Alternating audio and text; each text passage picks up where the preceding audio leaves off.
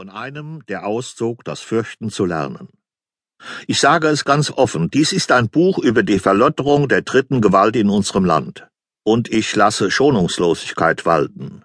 Auch auf die Gefahr hin, dass sich einige ihrer Vertreter auf den Schlips getreten fühlen. Mögen sie ihn sich abreißen und mit mir in eine Diskussion auf Augenhöhe einsteigen. Ich stelle Ihnen gerne eine Leiter an Ihr hohes Ross, damit der Abstieg komfortabel ist. Rechtspflege. Was ist das?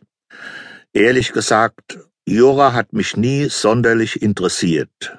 Richter, Gerichte und Rechtsanwälte hatten für mich Zeit meines Lebens etwas Exotisches.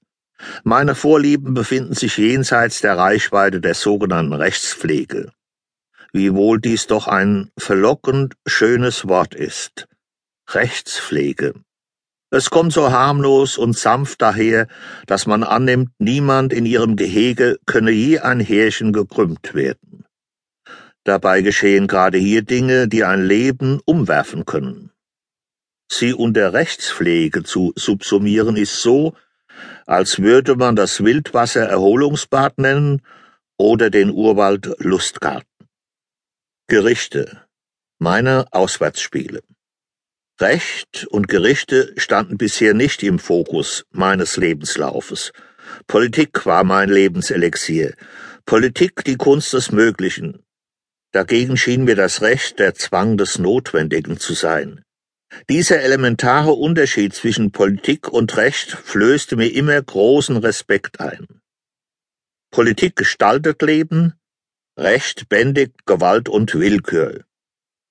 Politik ist offensiv und das Recht ordnet und schützt im Hintergrund. Meine persönlichen Kontakte mit Gerichten sind rar, doch hinterließen diese wenigen Begegnungen bei mir einen umso nachhaltigeren Eindruck. Zweimal trat ich vor dem Bundesverfassungsgericht auf und zweimal vor einem Zivilgericht. In beiden Fällen ging es nicht um mich, sondern um die beklagten Institutionen, für die ich meinen Kopf hinhielt. Vor dem Bundesverfassungsgericht musste ich die Sozialgesetze der damaligen Bundesregierung verteidigen. Vor dem Zivilgericht zog ich für Certifix, eine Organisation, die der Kinderarbeit in indischen Steinbrüchen den Kampf angesagt hatte. Ich war mir meiner Sache in beiden Fällen relativ sicher. Meine Zuversicht wurde nicht enttäuscht. Ungeschoren verließ ich das Gericht. Dennoch hatte mich, wie ich ungern zugebe, bei meinen vier Gerichtsauftritten ein merkwürdiges Untertanengefühl beschlichen. Der Einzug der Richter ins Bundesverfassungsgericht glich der Eröffnung eines Festgottesdienstes. Die Priester der Göttin Justitia betraten den Gerichtssaal in Talaren, die Messgewändern ähnelten. Auf den Köpfen ein Barett, wie ich es von Pfarrer Jung kannte, dem Pfarrer meiner Kindheit. Das Volk erhob sich beim Einzug der Richter, wie die Gläubigen beim Einzug der Zelebranten. Der Blick zum Hohen Gericht entsprach in etwa dem Blickwinkel von der Kniebank zum Hochaltar. Und ich fühlte mich zurückversetzt in ferne Kindertage, als der Hohe Dom zu Mainz für mich noch der Vorhimmel war. Wie ein Messdiener vollzog ich meine Auftritte vor dem Kadi entsprechend der Gerichtsliturgie, mit einem kleinen Unterschied.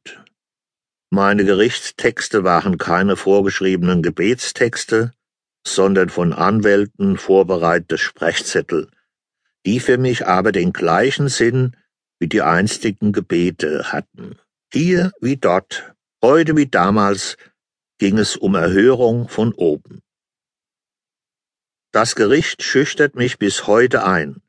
Nur kein falsches Wort. Die Worte vor Gericht, mit dessen Hilfe im Namen des Volkes Recht gesucht und gefunden werden soll, waren für mich eine Fremdsprache, die ich nicht gelernt habe. Die Not zwang mich zu mimen, als hätte ich verstanden, was ich nicht verstanden hatte. Ich wollte mich nicht blamieren.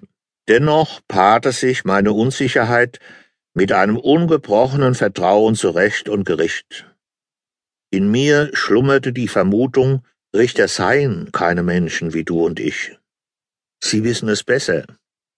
Leider glauben das einige von ihnen auch von sich. Wenn ich aus den sozialpolitischen Schlachten